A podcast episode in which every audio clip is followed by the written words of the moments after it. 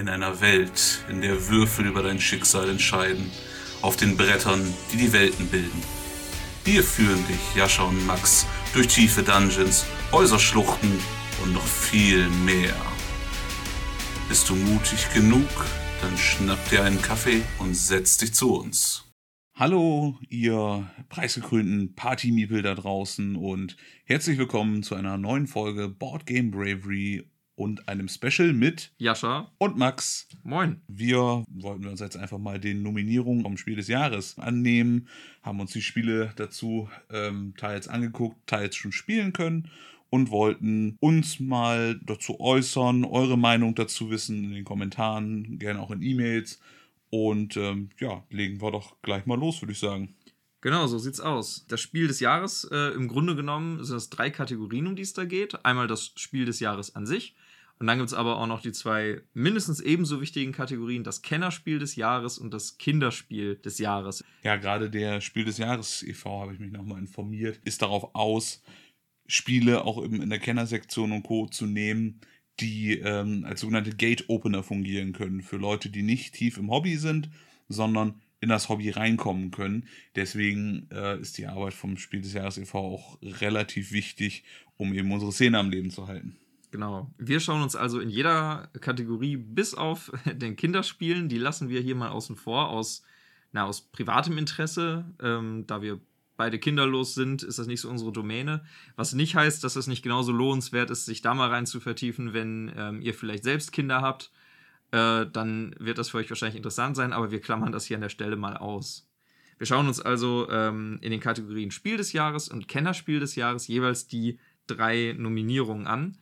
Ich muss dazu sagen, ich habe keins davon gespielt äh, und unser lieber Max hier hatte schon die Gelegenheit, gerade jüngst sich mit zweien davon mal näher auseinanderzusetzen und die selbst zu erleben.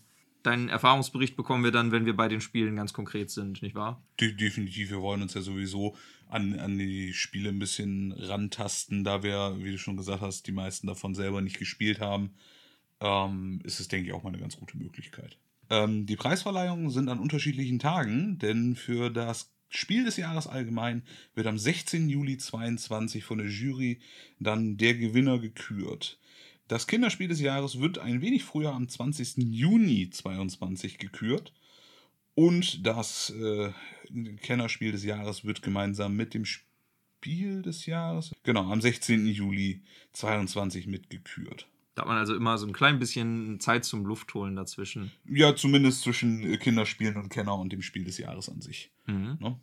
Ich kann auch schon äh, an der Stelle aus eigener Erfahrung sagen, ich erinnere mich wirklich, wie ähm, meine Eltern bei der Spielauswahl für uns früher, als ich klein war, äh, auf dieses Icon geachtet haben. Also jetzt nicht so bewusst, dass sie das in der Presse irgendwie verfolgt hatten, aber das war durchaus ein Qualitätsmerkmal, wenn da eben ähm, Spiel des Jahres drauf stand. Und äh, ich erinnere mich, dass ich viele Spiele hatte mit diesem Logo. Das erkennt man sofort wieder. Diesen Miep, ja. diesen roten mit dem Lorbeerkranz. Ja, definitiv. Ne, da weiß man gleich Bescheid, woran man ist. Also ähm, ich kann quasi aus eigener Erfahrung bestätigen, dass das durchaus äh, einen Marketingwert hat und äh, wahrscheinlich dann dementsprechend auch so die Entwicklung der ganzen Branche stark beeinflusst. Ne? Also welche Spiele da erfolgreich sind und sich gut vermarkten, ja, das spielt eine Rolle. Es beeinflusst halt auch eben dadurch, dass der Spiel des Jahres e.V. in diese Gate-Opener eine, einen gewissen Fokus liegt, beeinflusst es natürlich auch stark, dass wir Zufluss in der Hobbygemeinde kriegen. Ja, das absolut. ist ja einfach so. Und das muss man sagen, dass wir neue Spielende bekommen, ist einfach ein wesentlicher und wichtiger Punkt für, für dieses Hobby. Einfach weil das ein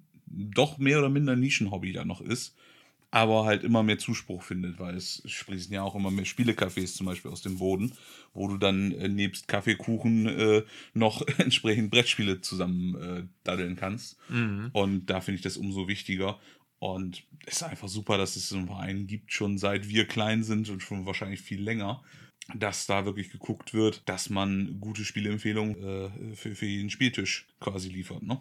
Ja, sehe ich ganz genauso. Also durchaus eine sinnvolle Veranstaltung und ähm, vielleicht auch mehr als reines PR für die Industrie, sondern da steckt wirklich einiges hinter und ich verbinde da auch ähm, echte Kindheitserinnerungen mit, mit einigen Spielen, die diesen Preis bekommen haben. Dann würde ich sagen, starten wir mal in der Hauptkategorie in Anführungsstrichen, nämlich dem Spiel des Jahres, wie es ganz klassisch heißt. Und da ist ein Spiel nominiert, von dem ich tatsächlich, ohne es gespielt zu haben, äh, in anderen Podcasts ein bisschen was gehört habe. Äh, nämlich bei Insert Moin. An der Stelle mal ein kleiner Shoutout. Ein Podcast, den ich sehr mag, in dem es eigentlich um Videospiele vor allen Dingen geht. Aber die haben ein wunderbares Format, Le Brett, wo immer mit Gästen zusammen über ja in der Regel aktuelle äh, Brettspiele äh, diskutiert wird. Und da war Cascadia ein großes Thema, ähm, was auch großen Zuspruch gefunden hat. Also wundert mich das gar nicht, dass das jetzt hier tatsächlich unter den Nominierten ist. Cascadia äh, ist ein Spiel von Randy Flynn. Illustriert wird das Ganze von Beth Sobel, ist ab zehn Jahren freigegeben und für ein bis vier SpielerInnen konzipiert. Die Idee, dass man das auch alleine spielen kann, finde ich auch mal ganz interessant. Nicht, weil ich jetzt keine Freunde hätte. Ich habe ja immerhin dich, Max. Help! Ob du willst oder nicht. Ähm, da sitzt du mit im Boot, aber ich, ähm, ich finde es cool, wenn ähm, Spiele auch diese Option einem bieten, weil ich glaube, dass das spielmechanisch auch herausfordernd ist, sowas zu balancen, dass das im Singleplayer sozusagen auch geht. Zum Hintergrund, Cascadia ist ein Bereich an der äh, Westküste des nordamerikanischen Kontinents, so etwa in der Grenzregion von den USA und Kanada, ähm, an der Küste entlang. Da gibt es eine ähm, ja, eine sehr vielfältige Flora und Fauna und äh, eine sehr niedrige Bevölkerungsdichte. Es geht um Landschaften und um Tiere, grob gesagt. Das Spiel funktioniert folgendermaßen. In jedem Zug wird eine neue Landschaftskarte in Form eines Hexfeldes aufgedeckt und es geht darum, ähm, möglichst viele gleiche Biome, Lebensräume aneinander zu kriegen. Das ist eine Art, das Spiel zu gewinnen und in diesen Regionen auch ähm, Tiere anzusiedeln. Es gibt in dem Spiel Bären, Hirsche, Lachse, Bussarde und Füchse. Ein kleiner Ausschnitt, wie gesagt, aus dieser ganz vielfältigen Gegend, Cascadia. Und äh, die SpielerInnen bekommen ähm, sogenannte Wertungskarten, auf denen angezeigt ist, wie diese Tiere auf den äh, Feldern angeordnet sein müssen, damit es bestimmte Punktzahlen eben gibt. Ne? Also da hat man diese beiden Ziele vor Augen, das größtmögliche zusammenhängende Biom und Tiere in einer bestimmten Reihenfolge da anzuordnen. Dass das Ganze im Kosmos Verlag erschienen ist, passt auch sehr gut, wie ich finde, denn man merkt tatsächlich hier diesen, diesen kleinen Bildungsauftrag, den das Spiel möglicherweise sogar hat. Ähm, also nicht nur, dass es von der Spielmechanik her sehr viel gutes Feedback bekommen hat von äh, KritikerInnen und auch ähm, von Leuten, die es tatsächlich gespielt haben, sondern man findet in der Anleitung, die man sich digital anschauen kann, einiges zu den verschiedenen Tierarten, zu den Landschaften, in denen die Tiere leben. Da ist also jede Menge zusätzliche Info drin, ähm, mit der man sich so ein bisschen über diese echt interessante Region Cascadia informieren kann, wenn man möchte. Ja, definitiv. Alleine auch schon, ähm, wenn man sich so ein bisschen ab und an kleine Auswahlen dieser, ähm, ich nenne es mal Wertungskarten, wie du es gerade genannt hast, sich anguckt, liegt es schon fast auch ein bisschen äh, die Natur der jeweiligen Dinge nahe, die dort drauf sind. Dass du dann im Zweifel irgendwo Rudelbildung hast, dass diese Tiere Punkte geben, wenn sie neben anderen Artgenossen sind oder nicht. Das äh, finde find ich schon ganz, ganz äh, netter, äh, netter Zusatzeffekt und vor allen Dingen, dass halt auch die Tiere den eigentlichen Punktwert beisteuern, weil, seien, seien wir ehrlich, so eine, so, eine, so eine Waldlandschaft gewinnt durch die Tiere da drin natürlich auch immer, wenn man sie sich anguckt, ordentlich an, äh, an, an Schönheit im Endeffekt. Das finde ich auch ganz, ganz toll. Und vor allen Dingen, dass es halt auch wirklich eine namensgebende oder dass diese, dass diese namensgebende Region wirklich existiert. Das finde ich auch ein schönes kleines Detail, was wieder so ein bisschen, wie du so sagtest, in den Kosmos äh, Bildungsauftrag reinschlägt. ja, absolut. Es gibt in der Anleitung sogar äh, einen kleinen Teil, wo die MacherInnen des Spiels, also alle Beteiligten, ähm, darüber erzählen, dass sie äh, in dieser Region eben auch irgendwie, also verwurzelt, weiß ich jetzt nicht, ob sie auch alle aus der Ecke da stammen, aber da jedenfalls sehr viel Zeit mit Wandern und äh, ähm, Mountainbiken, was weiß ich, alles verbracht haben. Also da besteht wirklich so eine persönliche Bindung der MacherInnen zu diesem Spiel und das kauft man denen auch ab. Also ich für meinen Teil ja, und was du gerade sagst, die, die ähm, Natur dieser einzelnen Tiere spiegelt sich auf diesen Wertungskarten sehr schön wieder. Ich meine, es ist zum Beispiel so, dass ähm, die Bären am liebsten in Paaren unterwegs sind und sich dann aber auch äh, ihr Revier nicht gerne teilen. Also die ja. Bärenwertungskarten sehen nicht vor, dass man alles mit verschiedenen also mit mehreren Bären zupflastert, weil das würden wahrscheinlich echte Bären auch nicht gut finden. Zum Beispiel auch hatte ich ähm, bei der Recherche gesehen, eine, ich glaube, es war eine Seeadlerkarte. Die hat auch einen relativ breiten Fächer um sich herum, wo kein anderer Seeadler liegen sollte, damit das punktet. Das fand ich auch sehr schön, weil die wohl auch, äh, wenn ich das richtig weiß, aus meinen Asbach uralten National Geographic äh, äh, haben die ja wohl auch ein relativ großes Jagdgebiet und fühlen sich wahrscheinlich wohler, wenn da kein anderer drin rumwildert. Da sollte man in der Nistzeit auch als Mensch sich nicht zu nah ran wagen. Ich weiß nicht, ob es, ähm, ob es die Tierart ist, aber es gibt ja durchaus äh, größere Raubvögel, die das gar nicht gut finden, wenn man sich als Mensch da blicken lässt. Verständlicherweise, das finden viele Tiere berechtigterweise nicht gut. Tja, ich muss sagen, nicht nur dadurch, dass ich jetzt so viel auch aus anderer, äh, aus anderer Quelle über Cascadia schon gehört habe, ähm, das interessiert mich wirklich sehr. Also, das wäre ein Spiel, was ich mir ähm, bei Zeiten, glaube ich, auch kaufen würde. Also ein, ein würdiger Anwärter, würde ich mal behaupten, ohne das jetzt selber schon gespielt zu haben. Also klingt, klingt sehr, sehr überzeugend. Definitiv. Also gerade auch. Äh wegen der hübschen Illustrationen, muss man ja auch einfach so sagen. Also die, wenn man sich das Spielmaterial dazu anguckt, die Illustrationen darauf sind wirklich schön gewählt. Es ist stimmig, es, ist, es, es macht einen gemütlichen Eindruck einfach, muss man wirklich sagen. Und es hat ja kein stark tiefgreifendes Spielprinzip. Es ist ein simples Legespiel für ein bis vier Personen ab zehn Jahren. Mhm. Infolgedessen hat man natürlich keinen hohen Regelmechanismus, der einem da eine Einstiegshürde legt, sondern einfach so ein, so ein, so ein Wohlfühlspiel zum Reintauchen und äh, äh, Wohlfühlen und Treiben lassen. Ne?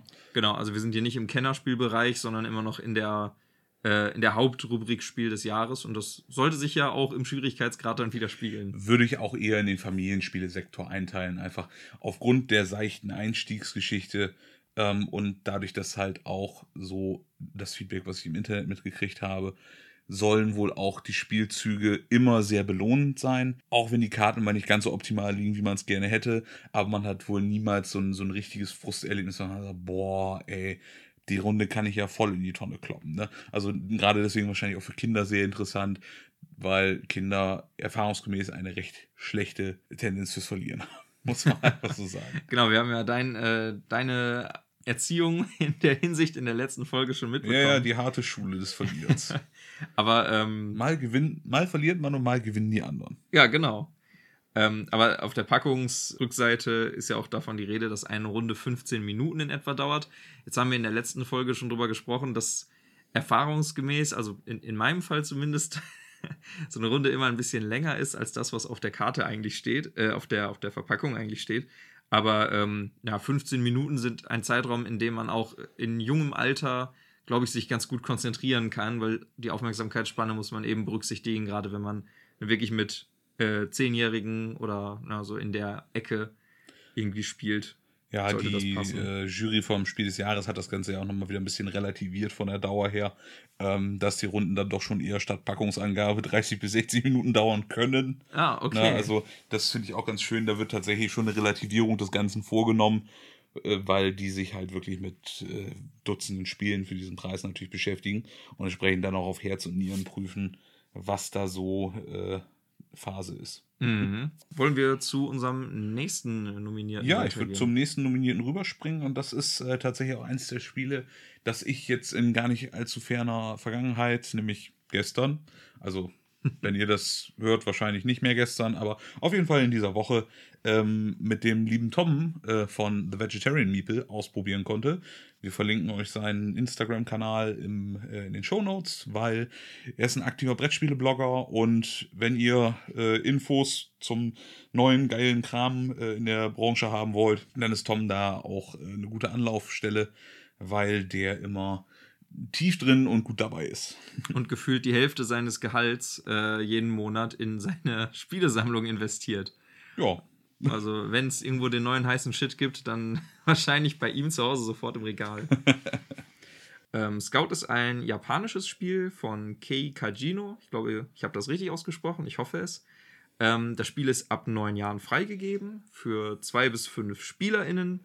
Und ähm, eine Runde laut Herstellerangaben soll an die 15 Minuten dauern. Hier kann ich jetzt tatsächlich äh, mal den, dem Hersteller auf die Schulter klopfen, denn wie gesagt, wir haben es, ich habe es erst vor kurzem gespielt. Ja, es dauert erschreckenderweise wirklich so lange wie auf der Packung angegeben. Es ist ein wunderschönes, total einfaches Ablege-Stichspiel und es ist super ulkig und Leute, besorgt euch diese geilen gelben, blauen Kartenhalter mit der Sprungfeder dazwischen. ihr kriegt einen Krampf in der Hand, wenn ihr diese Karten haltet, weil das ist, nee, nee. Sind das so viele oder, oder warum? Bei drei Spielern sind es unglaublich viele Karten. Ich müsste nachschauen, wie viele Karten in dieser Packung genau drin sind. aber die existierenden Karten in diesem Spiel werden gleichmäßig auf die Spieler aufgeteilt, die mitspielen. Das heißt, bei zwei Spielen, ich möchte mir gar nicht vorstellen, wie das oh, ist, wenn man okay. zu zweit spielt. Um Himmels Willen.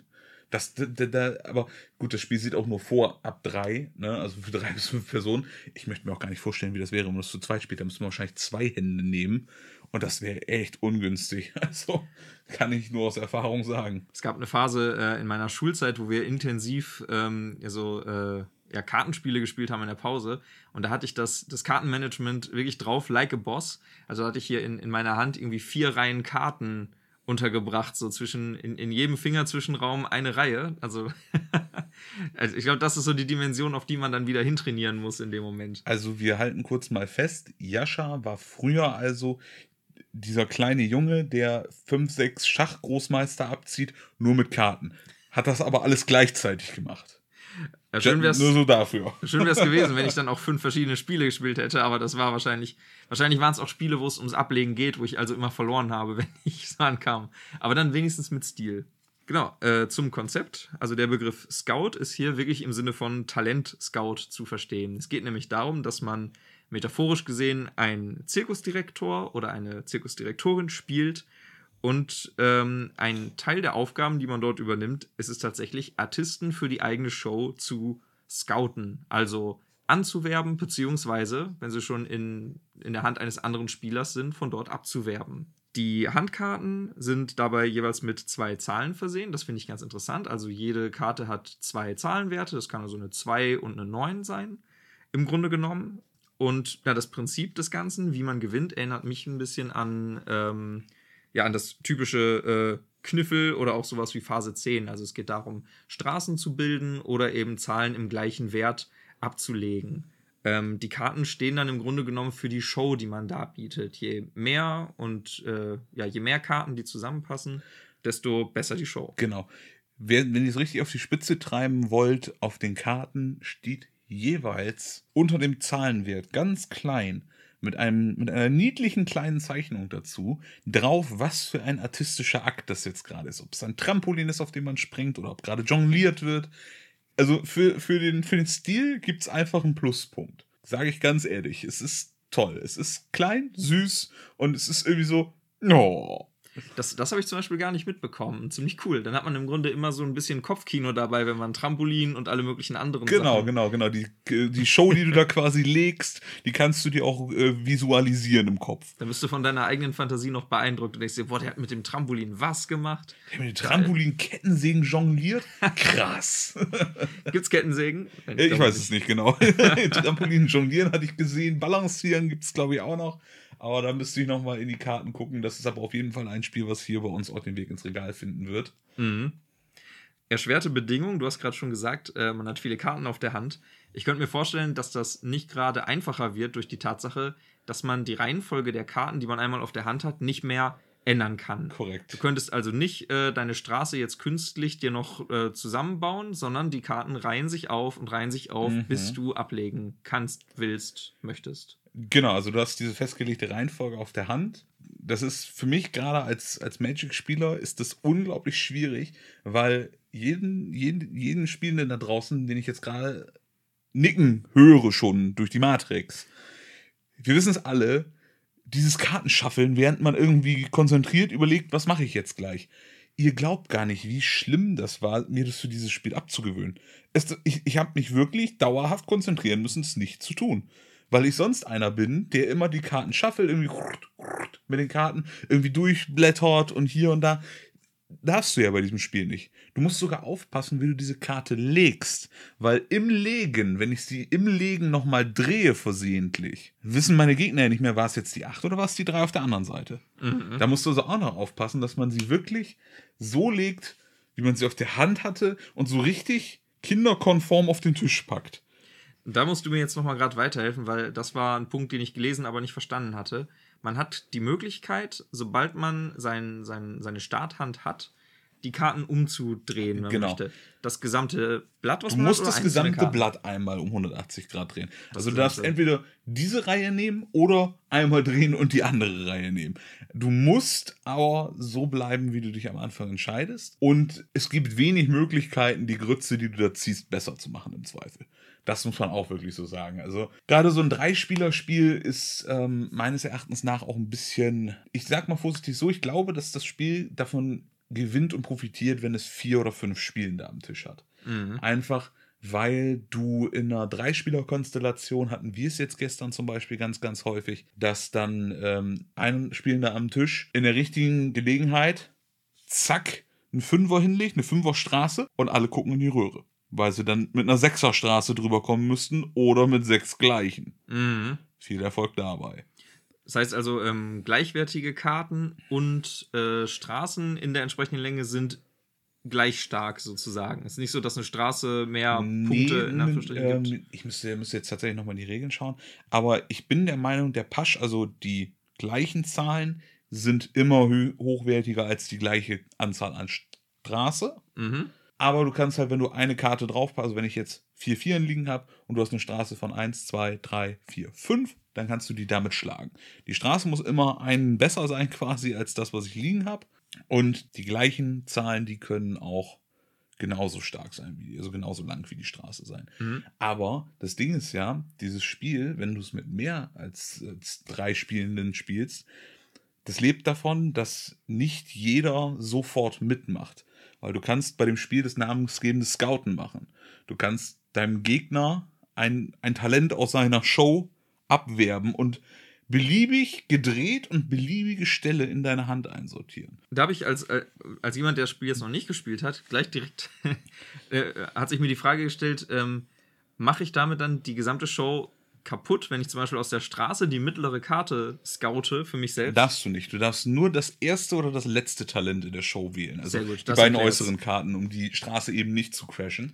Sehr das habe ich auch gedacht oder gefragt, weil mir das auch als erste fiese matente Idee in den Sinn kam. Da wurde dann alles gleich von äh, Tom abgewunken und sagt, nein, nein, du darfst nur die äußeren Ziele nehmen. Ja, das, das wäre auch zu hart, glaube ich. Ja, aber infolgedessen wird dieses Spiel länger in Anführungsstrichen wenn du es mit mehr Spielenden spielst, weil wenn ich eine Fünferstraße hinlege und wir spielen nur zu dritt, dann kannst du sagen, uh, äh, nee, sechs kriege ich nicht hin und fünf gleiche auch nicht. Ich scoute dir mal eine Karte weg, dann wird die Straße ja kürzer. Mhm. habe ich nur noch eine Viererstraße da liegen.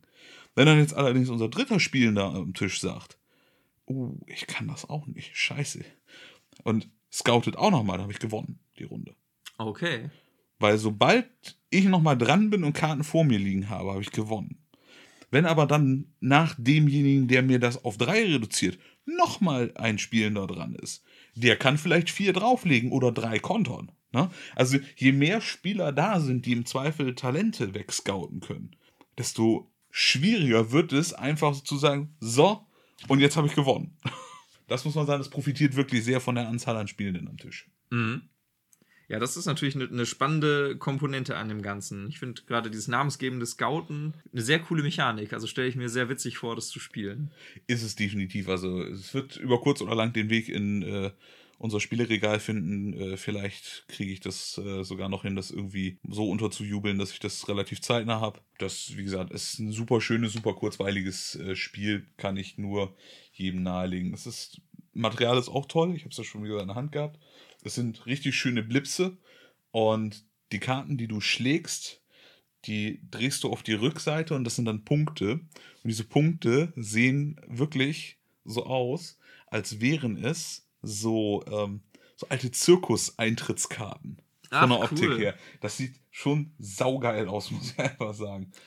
Ja, also ohne, ohne dass wir das Spiel jetzt hier schon im Detail besprechen würden, aber die, ähm, die äh, Bilder in der Anleitung und auch das Cover von dem Ganzen, das hat wieder so einen wunderbaren minimalistischen äh, Stil, den ich einfach total gut finde. Also, und wenn du, wie du es jetzt gerade noch beschreibst, am Ende so das Design für die Punkte und für die einzelnen Karten, also da steckt, glaube ich, viel Liebe drin. Also, ich, äh, ich zeige Jascha jetzt gerade mal die Optik des Spiels. Für euch laden wir natürlich bei Instagram auch was dazu hoch. Genau, Max hat gerade hier das Tablet zur Hand.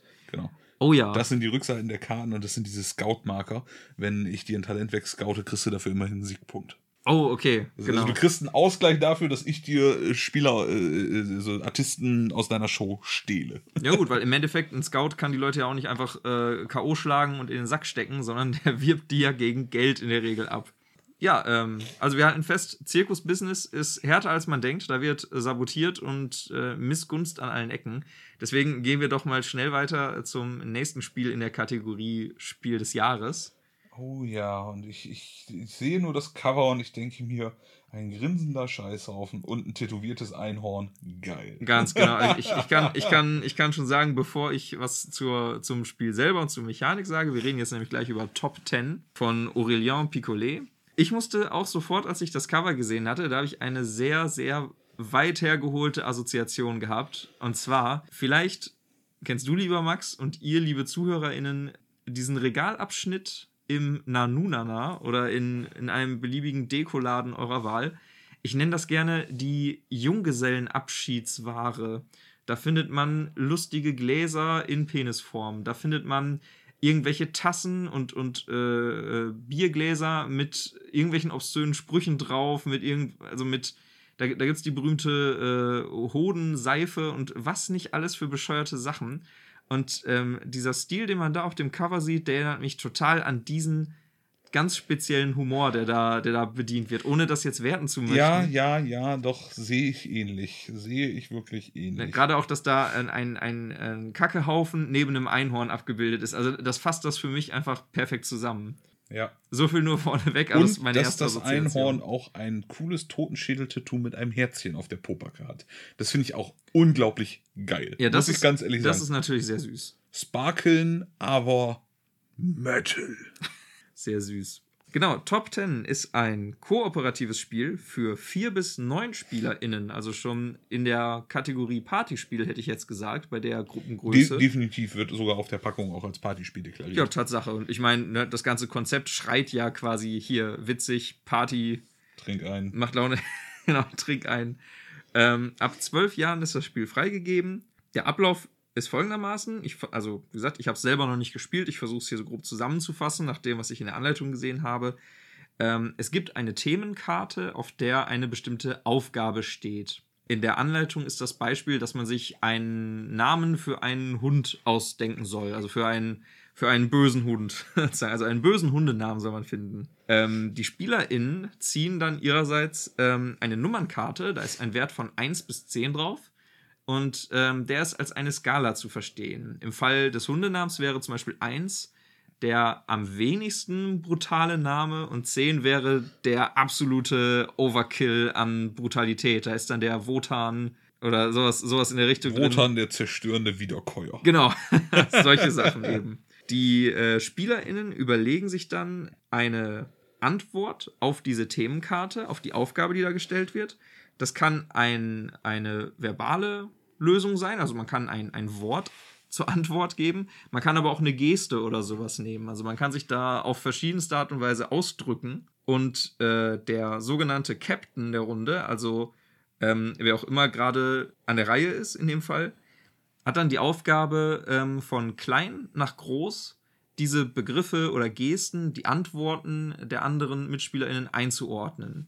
Das heißt, ähm, ich, schaue mir, äh, ich schaue mir an, was meine MitspielerInnen da so fabriziert haben und versuche dann nach Möglichkeit, ohne die Zahl genau zu kennen, die 1 zu finden. Ich versuche also einzuschätzen, welcher dieser Hundenamen, den die sich da ausgedacht haben, ist jetzt der am wenigsten bedrohliche. Wenn ich Glück habe, treffe ich sofort die 1, also den kleinsten.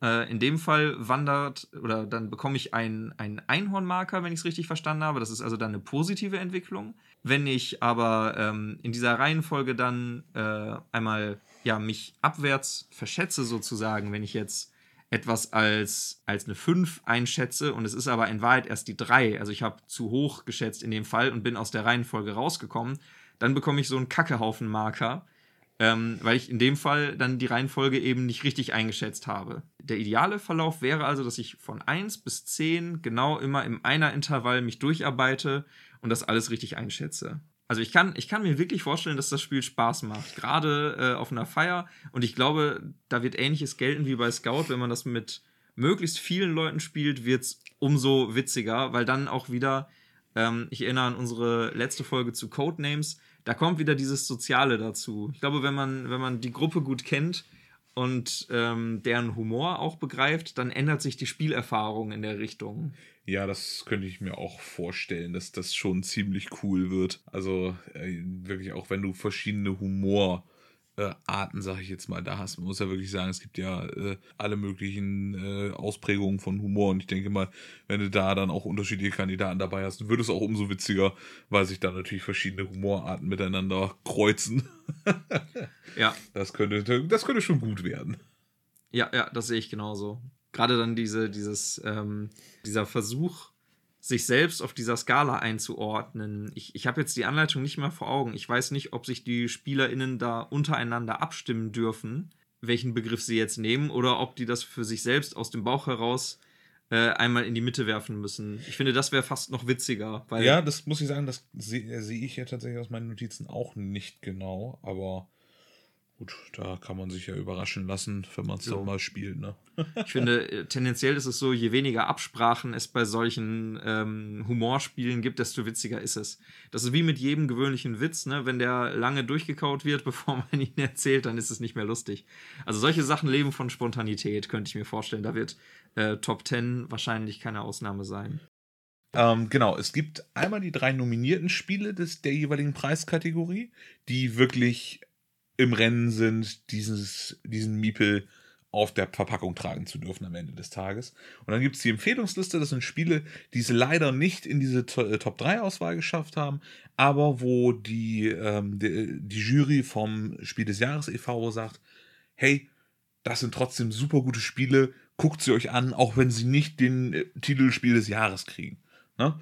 Und bei einem dieser Spiele kann ich das auf jeden Fall teilen, allein weil ich es äh, selber schon mehrfach in den Fingern hatte und mehrfach fast gekauft hätte und das nur nicht gemacht habe, weil ich zu dem Zeitpunkt keine Tüte dabei hatte und einfach zu faul war äh, und zu geizig im Laden noch Geld für eine Tüte zu bezahlen. Ja, Asche auf mein Haupt, aber äh, zu viel Tüten äh, ist auch nicht gut. Wir haben zu Hause eine Tütentüte, also bitte seht es mir nach. Aber das ist so clever. Ich habe keinen Sprachfehler. Es ist wirklich Clever, geschrieben wie der Klee, äh, wie, der, wie der Klee, wie der vielberichtige Klee. Und es ist ein ganz, ganz süßes, ganz, ganz kleines, schnelles Spiel, wo du ein, ein Brettchen hast, was äh, wie ein Kleeblatt aufgebaut ist. Ein, äh, ja, ein vierblättriges. vierblättriges äh, und du hast so Kärtchen, die pappst du dir da in die Mitte. Das ist äh, eine Begriffskarte und da stehen dann, jetzt muss ich mal eben kurz gucken, ob ich ein tolles Beispielbildchen dazu finde. Du hast vier Karten insgesamt, die du da in die Mitte klemmst. Und diese vier Karten sind quadratisch und haben an jeder Seite einen Begriff. Mhm. Und du ordnest die Karten so an, dass an jedem Bubbel dieses, dieser klassischen Kleeblatt-Herzform von den Außenblättern, ne, die beiden Pobacken vom Herzchen, ähm, ordnest du jeweils einen Begriff zu. Das können solche Sachen wie Kleidung, Liebe, äh, Vater, Ratgeber, was auch immer sein. Bubbelst dir die da zurecht, schreibst auf diese, diese Außenblätter, schreibst du einen Begriff drauf, der zu den beiden Wörtern passt, die quasi auf diesen, diesen Bubbel, dieses Herzchen ausgerichtet sind. Mhm. Das machst du bei allen vier Blätterhälften also bei allen vier Blättern. Und dann knibbelst du das ab, mischst deine Kärtchen durch und legst es in die Mitte. Und deine Mitspieler müssen dann ne, zusortieren, wie diese Karten da jetzt drinnen lagen. Aber man muss also quasi rekonstruieren, welche wie das Kleeblatt bei dir aussah. Genau. genau, welche Verbindung du zwischen welchen Wörtern gezogen genau. hast mit deinen. Oh, da, ah, das, das ist schon, das schlägt wieder in die Codenames-Kerbe. Das schlägt in die Just One-Kerbe und zwar Stimmt. aus folgendem Grund: Es ist derselbe Macher. Ah, da, da hat jemand, Sie, da hat jemand seine Schiene gefunden. Macher, genau. Und Schön. vor allen Dingen, ich zeige ja schon wieder wild und wahllos Spielmaterial. Man erkennt die Stifte wieder. Ja, es sind, es, es sind die, die Stifte mit dem, äh, mit dem herrlichen Schwamm, die nach dreimal benutzen leer sind. Korrekt. Diese White, Whiteboard-Marker genau, in klein quasi. Genau, die Dinger sind's. Ah, ja. Also wirklich ein tolles Spiel. Ich werde es mir irgendwann auch für den Schrank holen. Äh, einfach, einfach weil es so herrlich ulkig ist äh, und weil auch ja bei uns schon bei Just One so viele bescheuerte äh, Begriffsherleitungen rauskamen, wo man dann wirklich sich einen Kopf gefasst hat und gedacht, Kürbisgedeihe. Ja, ja, ja, ja, ja.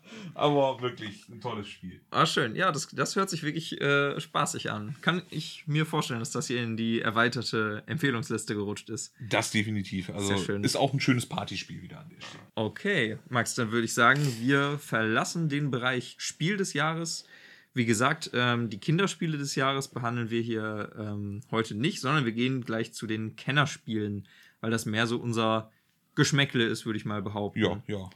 Ähm, hier sind mal wieder drei Spiele nominiert. Das erste davon, über das wir sprechen wollen, ist Cryptid. Ich hoffe, ich spreche das richtig aus. Man kann, vielleicht kann man auch Kryptid sagen, aber ich glaube, Cryptid ist es die englische ja. Schreibweise. So wird es wahrscheinlich ausgesprochen. Gemacht ist das Ganze von Hal Duncan und Ruth Favors oder Favors. Das klingt nach, klingt holländisch. Sieht zumindest holländisch aus. Illustriert von Quanchai Moria und erschienen ist das Spiel bei Skellig Games. Ist für drei bis fünf SpielerInnen ab zehn Jahren freigegeben und laut der Packungsangabe dauert eine Runde etwa 60 Minuten. Also diese klassische Angabe für Kennerspiele, 60 Minuten sieht man irgendwie häufiger.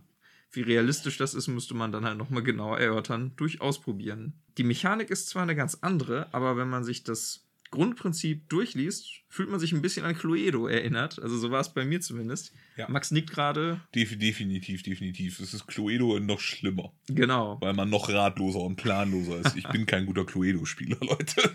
Es geht nämlich darum, eine Kreatur, den Cryptid oder den Kryptiden, zu identifizieren. Diese ähm, Kreatur lebt auf irgendeinem der ausgelegten Landschaftsfelder. Ähm, es ist also von vornherein bestimmt, wo es zu finden ist. Und die Aufgabe der SpielerInnen ist es, Hinweise zu sammeln und untereinander zu tauschen und neu zu erwerben, ähm, mit denen man äh, dieses Feld eben eingrenzen kann nach dem Ausschlussverfahren. Es ist also ein Deduktionsspiel, wenn man so möchte. Zu Spielbeginn haben alle SpielerInnen jeweils einen Hinweis, den sie eben untereinander tauschen können und man kann selbst entscheiden, wie viel des eigenen Wissens man eben preisgeben möchte. Denn man läuft immer Gefahr, je mehr Wissen man teilt, dass äh, die MitspielerInnen einem eben zuvorkommen und den Cryptid vor einem entdecken und damit das Spiel dann für sich entscheiden können. Zur Orientierung auf den Feldern gibt es zwei Marker. Man kann einen Würfel setzen, der dann äh, besagt, dass der Cryptid sich nicht auf diesem Feld befindet und man kann eine Scheibe auf einem Habitat auslegen, was ein Hinweis darauf ist, ähm, dass der Cryptid dort sein könnte. Man merkt an der Stelle, das hat großes Potenzial zur Täuschung. Wird auch in der Anleitung mehrfach erwähnt. Also ein, eine Grundvoraussetzung für Cryptid ist tatsächlich Ehrlichkeit. Und ich denke, man würde sich dieses Spiel selber als Mitspielerin auch ruinieren, wenn man jetzt anfangen würde, da irgendwie zu bescheißen. Also wenn, wenn ich einen Hinweis bekomme von einer anderen Person am Tisch, dann muss ich mich darauf verlassen können, dass das stimmt. Sonst ist dieses ganze Spielkonzept eben total für die Dutten. Die Hinweise, die man bekommen kann, könnten sowas sein wie äh, das gesuchte Habitat ist auf einer von zwei Geländearten, sodass man da schon mal eine Einschränkung hat. Ähm, es gibt auch zwei Strukturen, wird das genannt. Das sind zum einen Hinkelsteine und zum anderen verlassene Hütten. Die äh, sind ein zusätzlicher Faktor, der auf diesen Habitaten platziert werden kann, um die noch ein bisschen individueller und einzigartiger zu machen. Da kann äh, ein weiterer Hinweis zum Beispiel lauten, das Habitat ist im Umkreis von zwei Feldern um eine bestimmte Strukturart, zum Beispiel um ein verlassenes Haus. Und wenn man diese ganzen Habitate vor sich liegen hat und diese Hinweise sammelt, dann muss man halt einiges im Kopf an Fakten miteinander kombinieren und berücksichtigen. Und na, wenn man gut ist im logischen Denken, dann kann man auf die Art und Weise das gesuchte Habitat und den Cryptid eben finden an der Stelle. Naturforscher of the Year quasi. Sehr cool. Wir hatten bei Willen des Wahnsinns in Folge 1 schon mal über App-Unterstützung gesprochen, dass ja. wir das eine nette Sache finden. Ähm, das gibt es bei Cryptid tatsächlich auch. Es gibt eine App, die einen dann allerdings auch nur beim Aufbau des Spiels unterstützt. Denn es, ich habe jetzt nicht gezählt, wie viele Habitatplättchen es da gibt. Aber ähm, das wird schon ein recht großes Quadrat mit, ich glaube, auf jeden Fall über fünf an jeder Seite, fünf Habitate, also mehr als 25 Felder insgesamt. Da gibt es einiges zu tun beim Aufbau. Und dazu kommt, dass äh, die Richtung, in der die Habitate ausgerichtet sind, wohl auch noch irgendwie anhand einer Zahl auf der Platte zu erkennen ist. Und das sind alles so Dinge, wo ähm, die App einem, denke ich mal, ganz guten Dienst leisten kann, um da Arbeit abzunehmen. Ja, aber dadurch bedingt dann ja auch nicht wirklich zwingend notwendig ist, um das Spiel zu spielen, was das Ganze, finde ich, dann auch wieder ein bisschen flexibler macht als während des Wahnsinns. Ja, ganz genau. Ihr seid da in dem Fall nicht drauf angewiesen und ihr könnt es zum Support nutzen. Und sobald der Aufbau fertig ist und das Spiel losgeht, ähm, hat die App auch keine Bedeutung mehr. Finde ich, äh, ja, finde ich ein sehr, sehr tolles Konzept. Ich habe das Spiel, wie gesagt, selber noch nicht gespielt, aber ich kann jetzt schon sagen, dass ich es mir holen möchte, auf jeden Fall.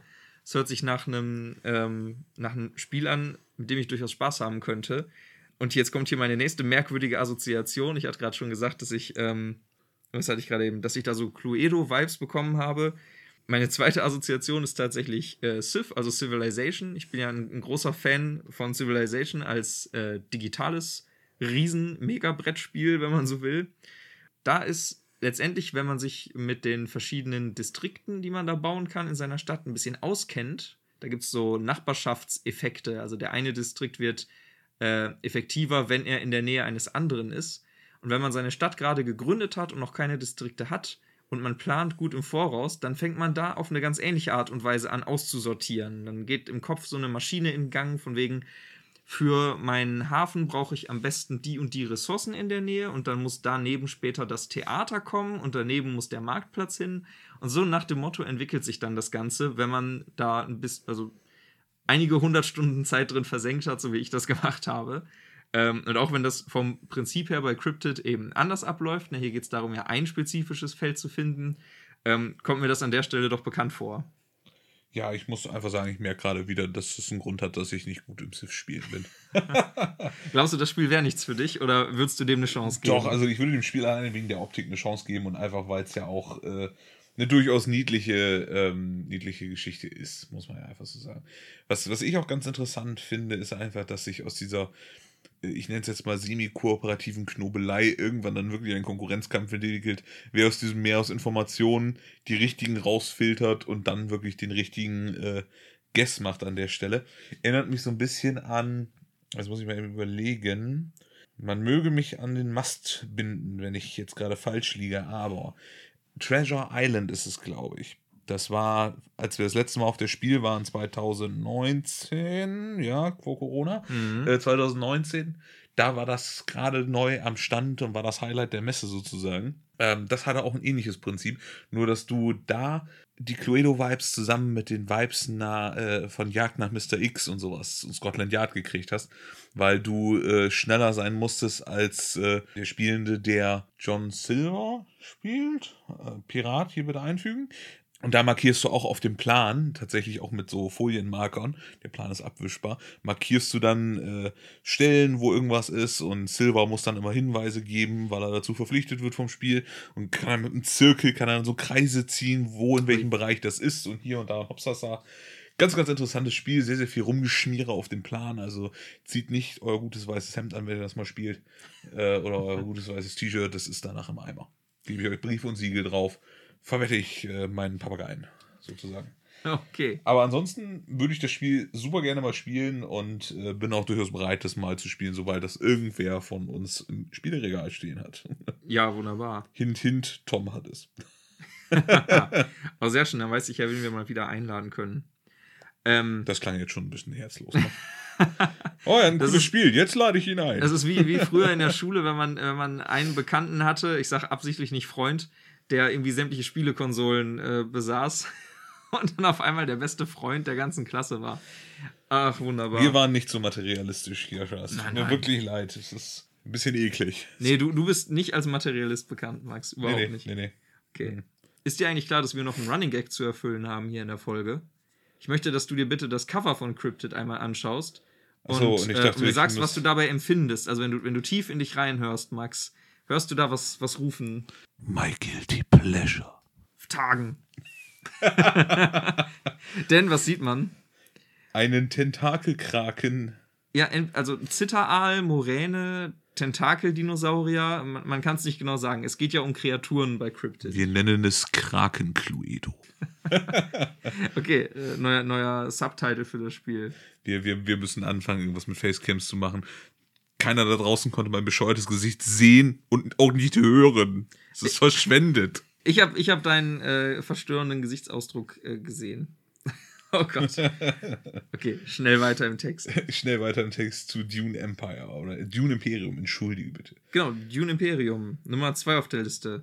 Da kannst du, glaube ich, ein bisschen mehr zu sagen, denn. Genau. Ähm, das haben wir auch äh, vor gar nicht allzu langer Zeit in einem Land vor unserer Zeit gespielt. Nein, Spaß beiseite.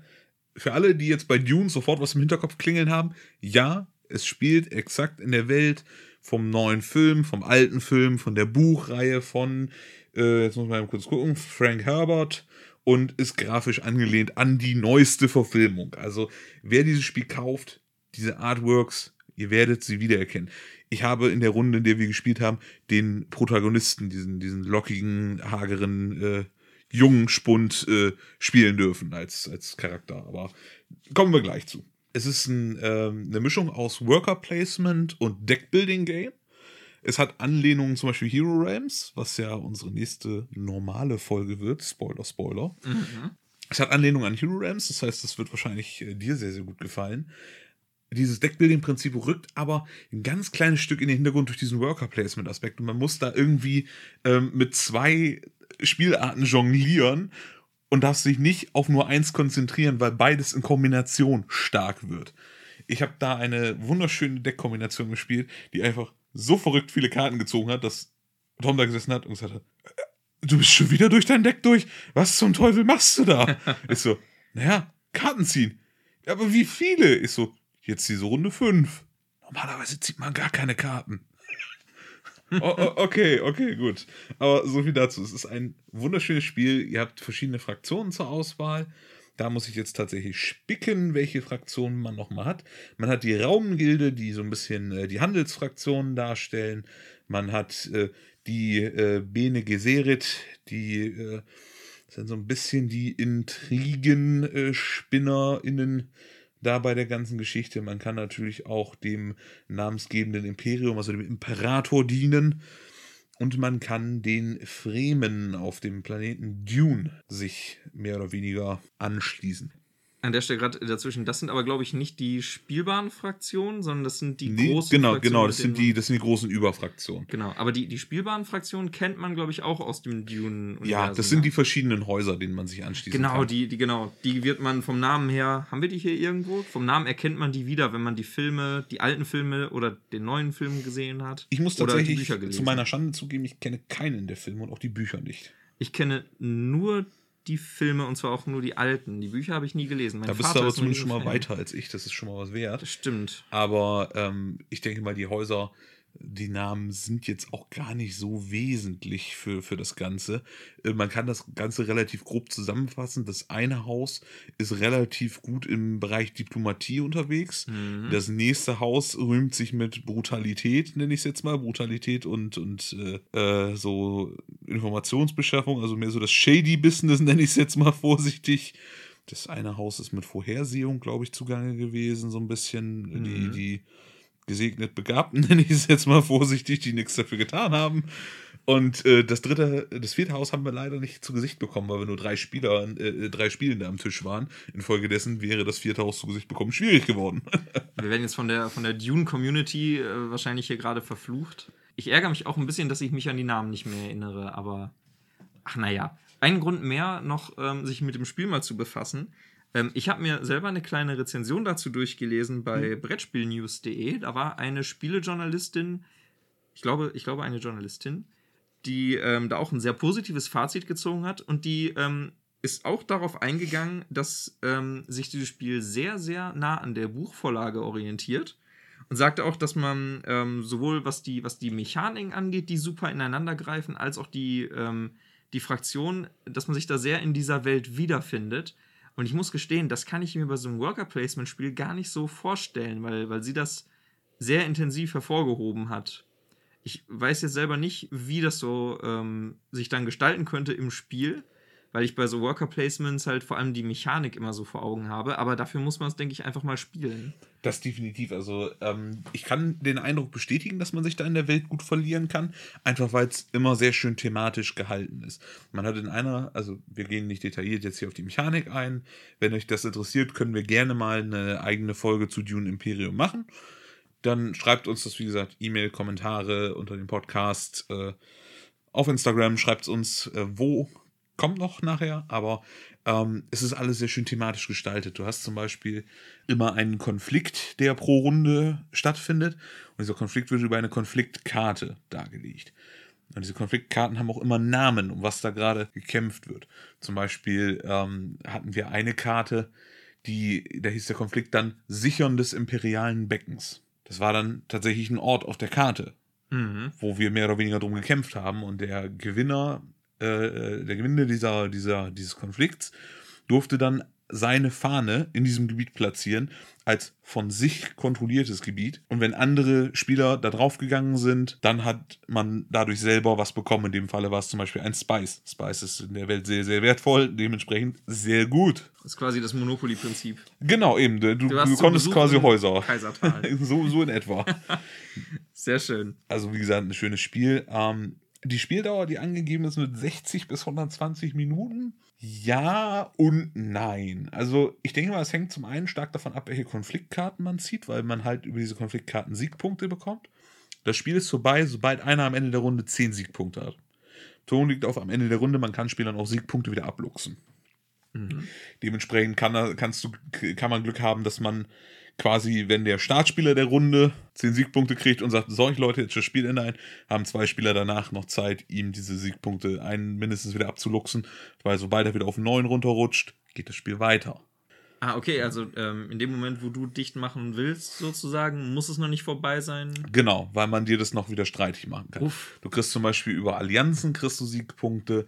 Wenn ich allerdings in der Gunst der jeweiligen dieser Fraktion, zum Beispiel in der Gunst der Raumgilde, plötzlich höher steige als du, dann krieg ich diese Allianz. Weil mhm. die finden mich cooler als dich. Infolgedessen verlierst du diesen Siegpunkt, rutscht auch wieder auf 9 runter. Und okay, die Runde okay. geht weiter.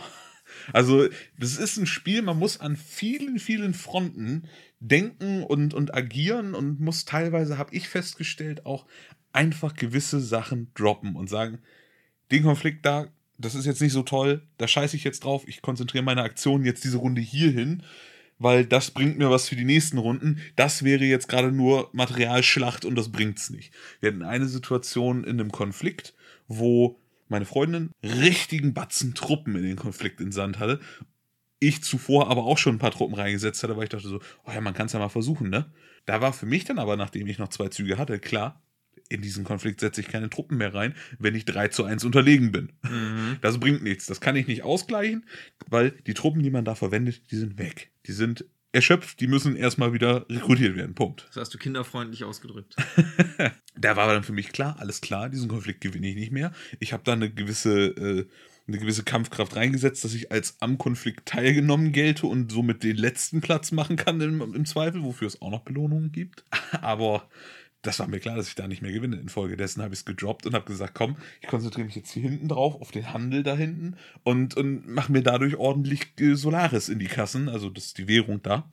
Und das hat mir die nächsten Runden echt was gebracht. Ne? Also mhm. es ist halt Risiko- und Ressourcenmanagement in einem, würde ich das mal vorsichtig nennen. Ja, man muss also auch wissen, um zu siegen, wann man äh, die Schlacht aktuell gerade verloren hat. Eben. Verliert um das Ganze einfach mal vollständig zu machen, weil ich es bisher bei allen Spielen mhm. gemacht habe, sei noch erwähnt, dass Dune Imperium von äh, Paul Dennen konzipiert wurde. Und an der Illustrierung waren äh, eins, zwei, drei Personen beteiligt. Also ich, ich hoffe mir da einiges von, nämlich äh, Clay Brooks, äh, Raúl Ramos und Nate Storm. Und das ist ja hier äh, schon ein Alleinstellungsmerkmal, wenn man sich die restlichen Spiele, die hier nominiert sind, anschaut, wo nämlich für die Illustrierung. Ähm, ich glaube, außer bei, außer bei Scout, da sind wir, oh, da sind wir auch nicht auf die äh, IllustratorInnen eingegangen. Da sind es nämlich, glaube ich, auch mehrere. Aber ansonsten war dafür immer nur eine Person verantwortlich und hier bei Dune sind es jetzt gleich drei. Merkt man das vom Design oder eher nicht so? Ich würde sagen, schwierig. Also ich habe jetzt nicht bewusst drauf geachtet, aber die Illustrationen sind auch da sehr, sehr stimmig und sehr, sehr schön. Du hast wirklich ein tolles Spiel, was eine tolle, einen tollen Eindruck von dieser, von dieser äh, Welt liefert, auch wenn man sie nur aus den Trailern oder so kennt zum Beispiel. Und die Illustrationen sind halt einfach schön gemacht. Das muss man, das, das muss man wirklich, also Hut ab an alle drei Illustratorinnen. Ähm, das ist super, was ihr da gemacht habt. Total toll. Also kann man sich super angucken. Allein wenn man sich nur mal das Cover von der Spieleschachtel anguckt, ist die schon echt ein Blickfang. Das Spielbrett ist genauso hübsch illustriert wie die Packung. Du hast äh, auf dem Spielfeld hast du im Hintergrund, wenn ich das richtig gesehen habe, auch so einen kleinen Raumkreuzer, den du da gerade siehst, der von der Raumgilde dann wahrscheinlich ist. Und was ich auch unglaublich toll finde, ist einfach, auch für Leute, die die Filme und Bücher nicht kennen, ist vorne eine Anleitung. Die erste, erste oder zweite Seite, müsste man nochmal nachgucken, ist ein riesiger Fluffteil drin, wo du dich zu allen Fraktionen, die da stehen, kannst du dich so ein bisschen einlesen, wie ticken die, was ist das? Das ist nicht viel, lass es zehn Zeilen pro, pro Haus, also pro, pro Dings sein, pro Fraktion. Aber es ist schön gemacht. Du kannst dich in das Ganze einlesen, wenn du das möchtest. Es wird aber auch klar davor hingewiesen, dass das hier jetzt keine Regeln sind, das ist nur Fluff. Wenn du dich dafür nicht interessierst, überspringe diese Seite und geh direkt zum Aufbau. Finde ich total toll, dass sie wirklich darauf achten und sagen, hey Leute, das ist hier nur Fluff, wenn euch das völlig am Hintern vorbeigeht, geht bitte eine Seite weiter, da ist dann der Regelkram. Aber für die, die es interessiert, man kann sich den Fluff anlesen, wenn man das möchte. Mhm. Finde ich also schon mal sehr, sehr zugänglich, auch für Leute, die das Franchise vielleicht nicht kennen. Ne? Ja, finde ich ist auch absolut angemessen, weil es gibt wohl es gibt wohl kaum ähm, irgendein, naja, kann man das schon Franchise nennen oder kaum eine Marke wie Dune, die so einen heftigen literarischen Hintergrund hat, weil die, die Dune-Romane sind ja so ja, Urgesteine in der Science-Fiction-Welt im Grunde genommen. Dadurch, dass die Verfilmungen leider nie so den äh, popkulturellen Stand erreicht haben, wie jetzt zum Beispiel Star Wars oder Star Trek, ist das in der Popkultur nicht ganz so stark vertreten, aber ähm, den, den Einfluss, den Dune äh, nicht zuletzt auf George Lucas und andere Science-Fiction-Autoren hatte, de, den kann man, glaube ich, gar nicht überschätzen. Ich weiß jetzt gar nicht, wann die Romane geschrieben wurden. Die sind auf jeden Fall schon ein bisschen älter. Man muss sich nur mal in den Büchern die, die ganze Welt und äh, die, die Sandwürmer, die es da gibt, sich anschauen und dann Star Wars gucken, was da auf Tatooine so passiert und wie Tatooine aussieht als Planet. Also ich finde, da, da sieht man deutlich Überschneidungen. Also auf jetzt kommt raus, ich habe totalen Quatsch erzählt, weil Star Wars älter ist als Dune. Aber ich glaube nicht. Ich, ich, ich finde es auch gerade nur die richtige Reihenfolge tatsächlich. Also 2016 kam die neue Übersetzung. Das erste, der erste Band äh, der Dune-Bücher ist 1967 erschienen. Da standen Jascha und ich beide noch als ungeplanter Joghurt im Regal. Genau. Da, da waren meine Eltern gerade mal im, im zarten, einstelligen Alter, kann ich dazu sagen. Auch Band 2, 3 und 4 sind nicht wesentlich jünger. Also das zieht sich so weiter. 69, 78, 82, 85, 85. Dann war eine ziemlich lange Pause und dann kommt auch tatsächlich scheinbar der Sohn oder irgendein Anverwandter von Frank Herbert dazu, der 789 geschrieben hat, zusammen mit einem Kevin J. Anderson, mhm. nämlich 2007, 8 und 21 jetzt zuletzt das Buch. Ja, also, ne, wie gerade schon gesagt, die ähm, Inspiration, die das gegeben hat, ist, äh, ist wirklich der Wahnsinn. Nicht von der Hand zu weisen, das stimmt schon. Genau.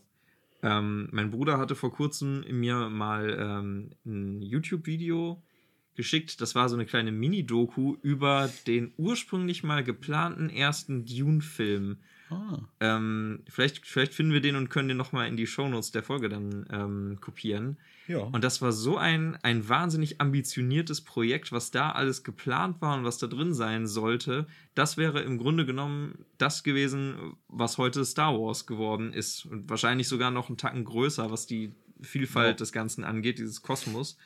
Ähm, aber anscheinend ist es dann aus, aus Geldgründen, glaube ich, nicht so weit gekommen. Aber.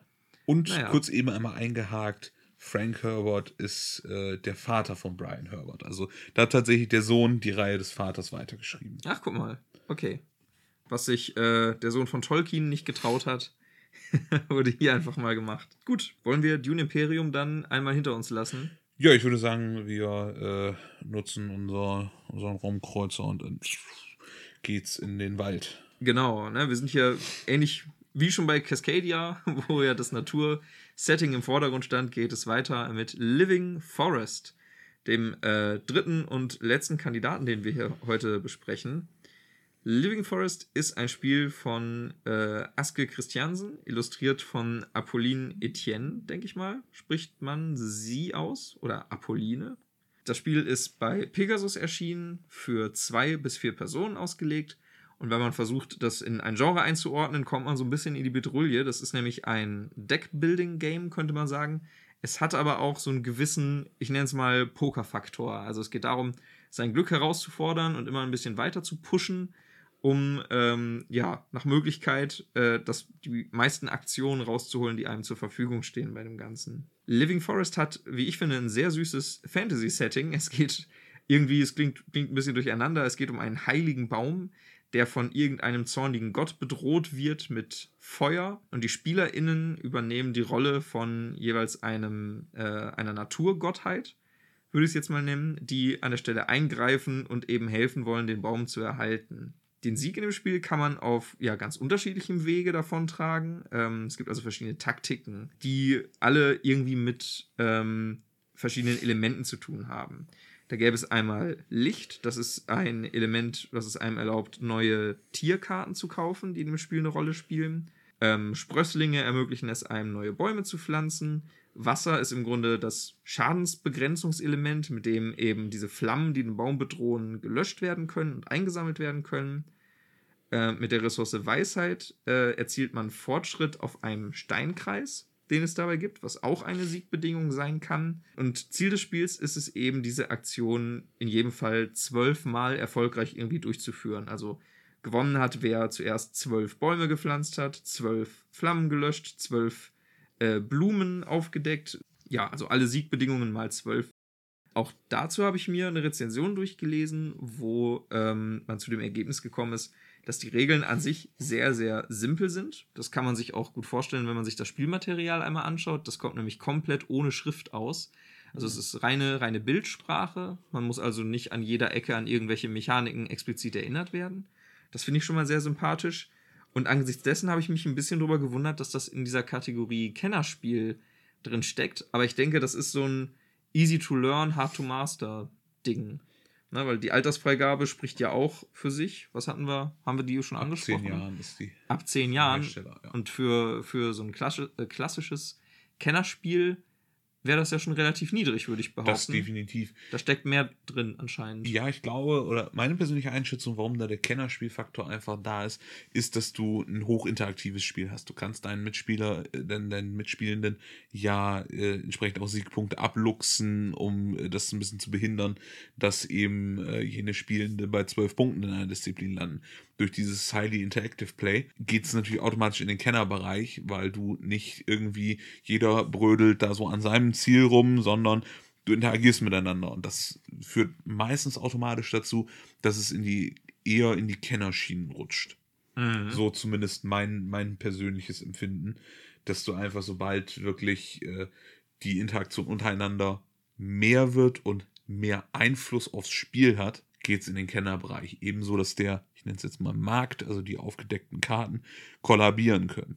Ist auch noch so ein Faktor. Du musst abschätzen, wann höre ich auf, wann lasse ich es gut sein. Zocke ich jetzt noch, mache ich das noch und riskiere halt, dass ich damit auf die Nase falle oder mache ich es nicht.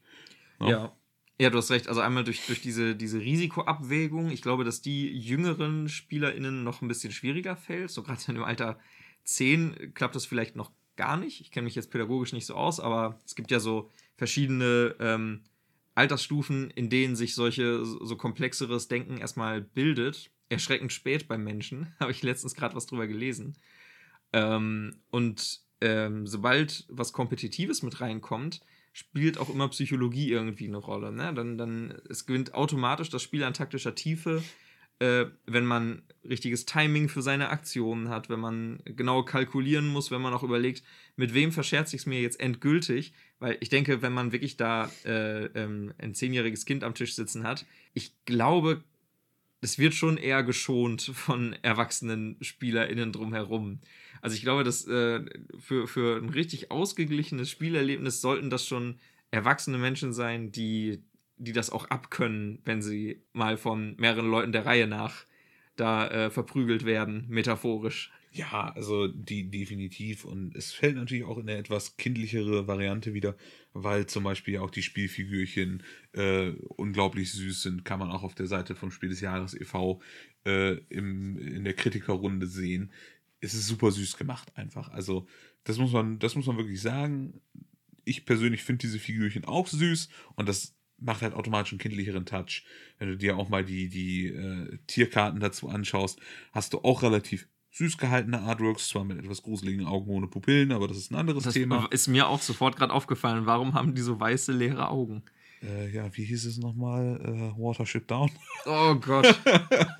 Kindheitstrauma getriggert. Ja, in Anführungsstrichen kinderfreundlich. Genau. Nee, aber ähm, das führt natürlich automatisch dazu, dass du eine niedrigere Freigabe hast, einfach weil die Artworks auch schöner sind und für Kinder auch ein bisschen freundlicher sind. Hinzu kommt auch Pegasus, macht diese Einordnung auch generell, habe ich persönlich zumindest den Eindruck, etwas großzügiger als, als manch anderer das vielleicht tun würde. Aber ansonsten ist halt, wie gesagt, dieser, dieser Nervenkitzel am gesamten Spiel das Zocken mit, mit diesem Aufdecken, dass das irgendwann kollabieren kann. Und natürlich für mich, finde ich immer unglaublich cool, diese Interaktion untereinander, dass man auch wirklich darauf achten muss, was macht der andere. Oh mein Gott, Jascha ist jetzt schon bei elf Siegpunkten. Okay, jetzt muss ich Jascha mal langsam auf die Füße treten, damit er ein paar Siegpunkte wieder zurückrutscht, weil ich hier mit meinen sechs Siegpunkten total abgeschlagen bin oder so.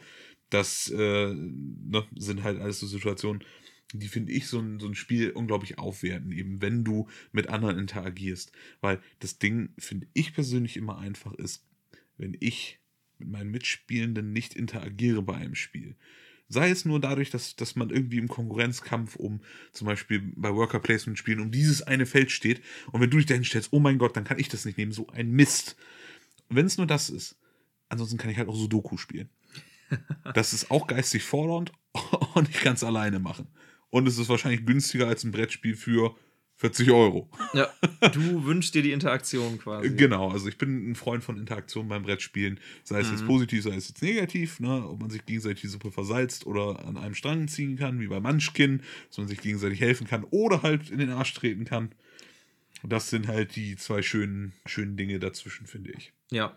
Und es scheint, ähm, es scheint bei Living Forest auch so zu sein, dass man eine gewisse Planungsflexibilität mitbringen müsste, die vielleicht, ähm, jetzt sind wir wieder beim Thema Alter, vielleicht äh, Kindern und so noch ein bisschen äh, fehlt. Denn wenn ich das in der Rezension richtig gelesen habe, dann ist es so, dass die Flammen, die man ja als, als eine Siegbedingung äh, einsammeln kann und quasi diesen, diesen Brand, der da entsteht, äh, aufhalten kann, äh, wenn die außer Kontrolle geraten, dann schadet das, glaube ich, allen Spielern wenn ich das, wenn ich das richtig gelesen habe. Also es geht wirklich darum, dass ähm, dass man da ein bisschen abwägen muss, wenn man sich jetzt äh, von Anfang an auf eine Siegbedingung einschießt und sich sagt, so, damit, damit möchte ich jetzt, zum Beispiel diesen Steinkreis möchte ich gewinnen, dann kann es sein, dass man auf halbem Wege irgendwie merkt, oh weia, ich kann, ich kann auch nicht hier die Flammen komplett außer Kontrolle geraten lassen. Ja.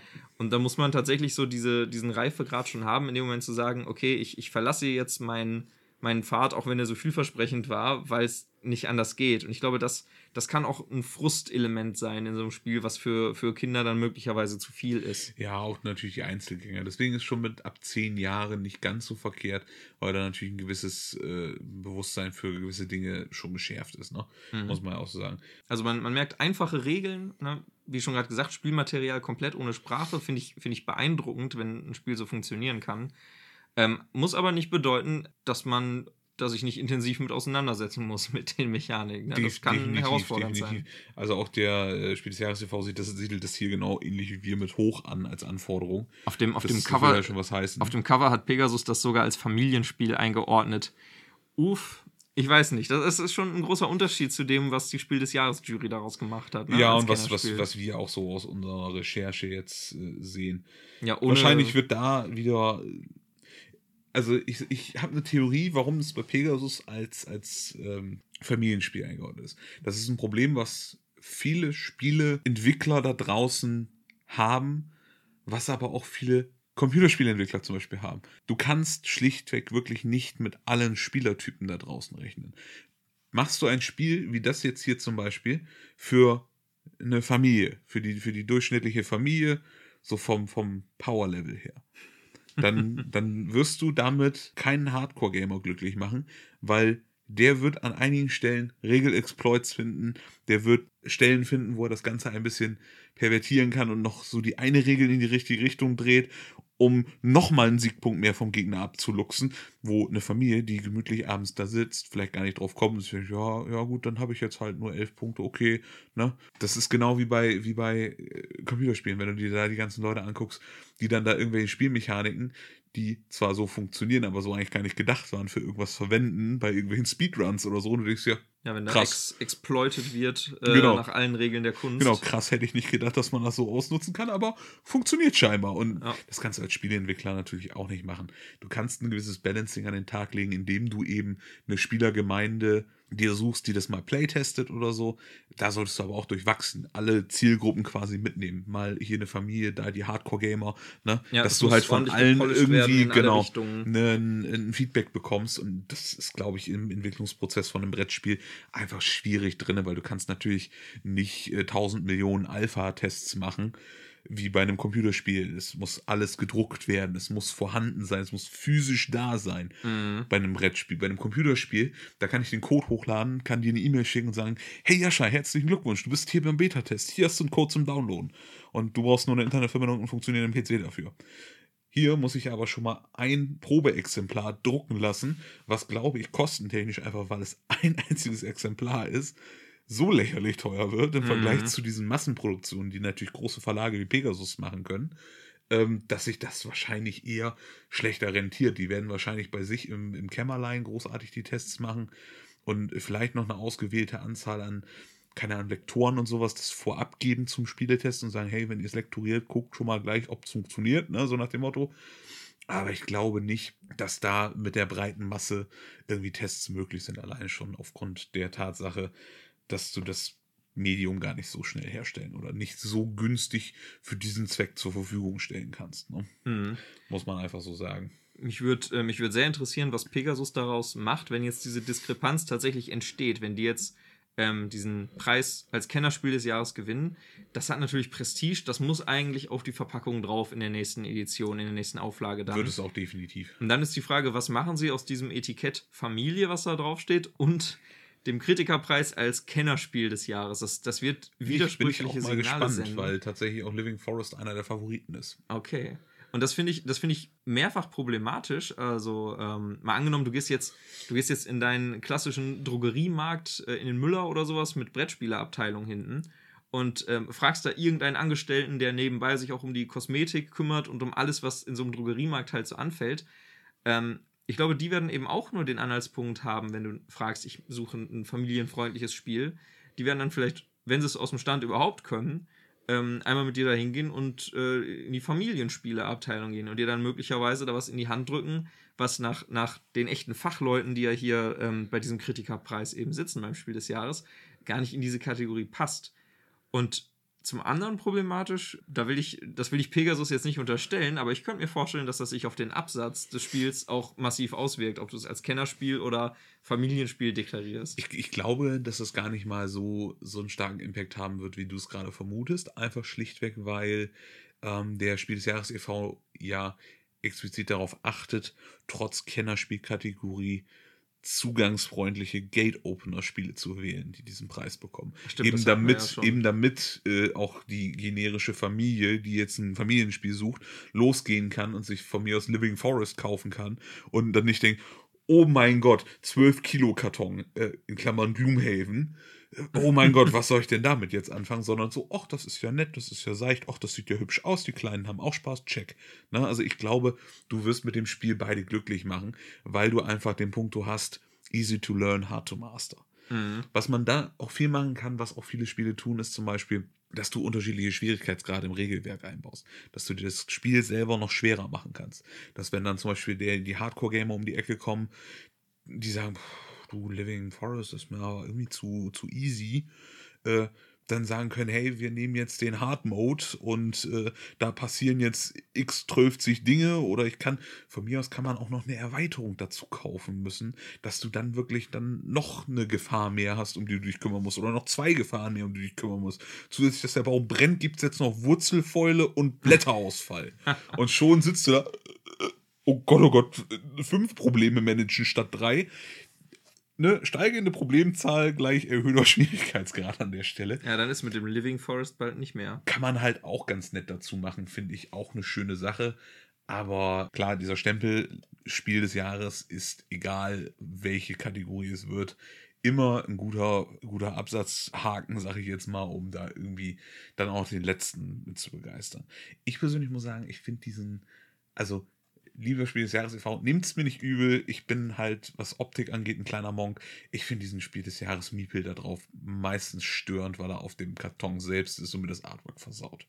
Es tut mir wirklich leid. Ich werde mir zum Beispiel auch Scout, weil ich irgendwie im Urin habe, dass das Scout des Spiel des Jahres da oben wird. Oder Cascadia. Ich werde mir aber auf jeden Fall Scout nochmal besorgen in der Packung, bevor es diesen Miepel kriegt. Weil gerade auf diesem Mini-Karton sieht dieser Miepel bei diesem schönen Cover scheiße aus. Es tut mir wirklich leid.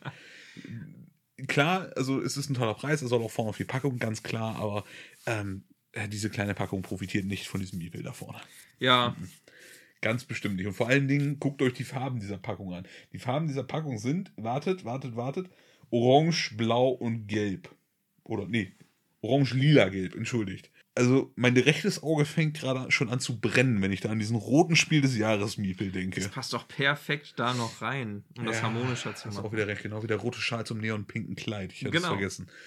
Nee, aber ne, ich glaube, man spricht einfach dadurch, dass ihr in der Spiel des Jahres e.V. darauf achtet, dass man wirklich zugängliche Spiele hat, spricht man, glaube ich, mit jeder Auswahl, die wir auf der Liste heute durchgekaut haben, wirklich auch jede Kategorie von Spieler an kannst da jeden damit abholen. Wir haben ja als Hardcore-Gamer auch mit Dune Empire, äh, Dune Imperium Spaß gehabt und wir sind ja, oder ich bin ja nun mal mit, mit Tom zusammen ein ziemlicher Kenner. Und von daher, ja. Ne, das ist halt einfach so. Und für den richtigen Hardcore-Kenner-Scheiß gibt es ja auch noch den deutschen Spielepreis, der von der, äh, von der Spiel, also der Messe Spiel seit 1990 vergeben wird jedes Jahr. Da könnt ihr übrigens bei denen auf der Webseite mitvoten, wenn ihr äh, euch als KennerInnen äh, bezeichnet. Könnt ihr da selber voten, wer in diesem Jahr live auf der Messe den Preis verliehen kriegt. Also, ja, das, das, wird spannend. Wir packen euch den Link, wenn wir ihn denn dann äh, auf die Schnelle finden, packen wir euch in die Videobeschreibung. Und äh, ja, votet, kommt zu Spiel, vielleicht, seid da. Vielleicht sieht man sich ja unbekannterweise und läuft aneinander vorbei. Wir, wir, werden noch, bevor die Spiele ist, Wanted-Fotos auf Instagram posten, damit ihr wisst, wen ihr äh, ankreischen könnt oder mit Dingen bewerfen könnt. Das könnt ihr euch aussuchen. Ja, äh, Schlüppis bitte. Geldscheine. Geldscheine gehen auch immer. Ach so, ja, das meinte ich natürlich. Brettspiele sind ein teures Hobby, Jascha. Schlüppi helfen uns da nicht. Geldscheine helfen dabei. Du kriegst, du kriegst Spielekartons an den Kopf. Ich sehe das schon kommen. Ja, ich freue mich, freu mich jetzt schon auf die Spiel, aber ähm, das ist ein anderes Thema. Wie gesagt, im Vorfeld halten wir euch da natürlich auch auf dem Laufenden. Aber ich denke, was äh, jetzt die Spiel des Jahres Verleihung angeht, die bald anstehen, wären wir für heute eigentlich durch. Äh, ich würde sagen, da sind, es sind vielversprechende Kandidaten dabei. Und wie gesagt, ich habe jetzt noch meine zwei Spielchen, die ich auch rein von meiner trockenen Online-Recherche her äh, mir wirklich kaufen würde, weil die echt viel Definitiv, definitiv. Wir können uns ja nochmal den Spaß machen. Was sind deiner Meinung nach die Spiele, die es vielleicht gewinnen werden?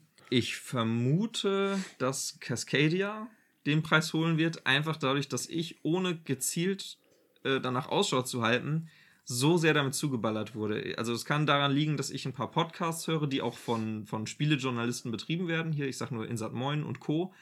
Und ähm, die haben natürlich einen anderen Fokus auf Spiele. Also es kann sein, dass das Spiel mir jetzt populärer vorkommt, als es dann letztendlich an der Ladentheke ist. Aber das wäre wär für mich ähm, so ein Kandidat. Ja, und bei den, äh, bei den Kennerspielen, da müsste ich jetzt, da müsste ich ein bisschen länger überlegen. Also. Dann überleg du mal länger, was du bei den Kennerspielen machst und ich schmeiß noch mal meine zwei Cent in den Raum für das äh, Spiel des Jahres ja, mach sich. Mal. Ich persönlich, ähm, allein schon, damit wir nicht äh, diese, diese widerliche Harmonie hier am Tisch haben, ist ja, ja äh, ich persönlich bin für Scout, weil Scout ein unglaublich seichtes, tolles Einsteigerspiel ist, was unglaublich an Tiefe gewinnt, je öfter man es spielt. Und, und je, je mehr man auch mit den Mechaniken da vertraut. Es gibt noch eine Mechanik, die heißt Scout and Show, dass du den geklauten Artisten gleich verwenden kannst für eine Runde. Also nicht passt, sondern direkt losspielen kannst. ist auch immer ganz witzig. Das gewinnt halt an Tiefe, je besser man das Spiel kennt und je besser die Spielenden damit auch werden. Von daher empfinde ich das persönlich als den schöneren Kandidaten für das Spiel des Jahres. Stimmt ja aber auch ein Stück weit zu, dass Cascadia auch sehr, sehr weit oben kursiert. Also es ist ein knappes Kopf-an-Kopf-Rennen bei mir, nach meiner persönlichen Meinung. Einfach weil Cascadia auch noch diesen Bildungsauftrag mit erfüllt. Ne? Dass man wirklich auch bei der, bei der ähm, Jugend, sag ich jetzt mal, auch wieder so das, dieses Empfinden schärft, so Leute, Natur ist wichtig, macht diesen Planeten nicht platt, wir müssen da noch ein paar Jahrhunderte drauf leben, vielleicht auch Jahrtausende, wenn es gut läuft. Bitte nicht kaputt machen. ja, das, das kommt vielleicht zu meiner Cascadia-Vorliebe noch dazu. Also, wenn es nach mir ginge, ich würde ja ähm, äh, Städte abreißen und Wälder pflanzen, weil ich einfach, ich liebe einfach Wälder und, und so freie Natur ist irgendwie so mein, mein Öko-Hippie-Ich, was da spricht. Aber ich finde das einfach wunderschön und da spricht mich dieses Artwork ja alleine schon an. Das große Problem ist, wir haben beide Höhenangst, wir könnten also nicht auf Bäumen wohnen. Also musst du auch an, ein paar Farne und Büsche denken, in denen wir schlafen können. Ja, stimmt. Also Dachgärten gehen aber immer gut. Okay, ganz anderes Thema. ähm, ich habe mich entschieden, ich möchte bei den Kennerspielen, ähm, möchte ich am liebsten Cryptid ganz oben sehen, weil es mir... Ähm, Guilty Pleasure. Nein, es hat, es hat nichts mit dem Tentakel-Dino-Alien-Ding da unten zu tun. Ja, okay, das kann man jetzt leicht sagen, aber Nein, ähm, wirklich nicht. Das ist einfach von der, von der Spielmechanik her, dieses ähm, Deduzieren, verschiedene äh, logische Bedingungen irgendwie aneinander knüpfen und sowas, was so ein bisschen den Gehirnschmalz äh, herausfordert. Sowas finde ich eigentlich richtig cool.